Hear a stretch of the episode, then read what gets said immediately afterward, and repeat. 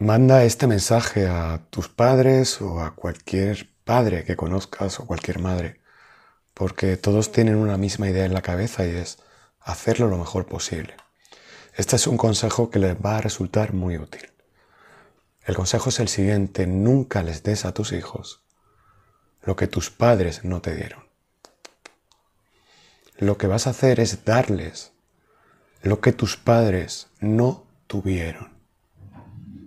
Ya no se trata de darles a tus hijos algo que a ti te negaron y te hubiera hecho ilusión, no. Ahora se trata de darles algo que ni tú ni tus padres tuvieron. Con eso ganas la partida para ser un buen padre. Con eso cumples tu tarea de darles lo mejor, mucho mejor que lo que tú tuviste y tus padres.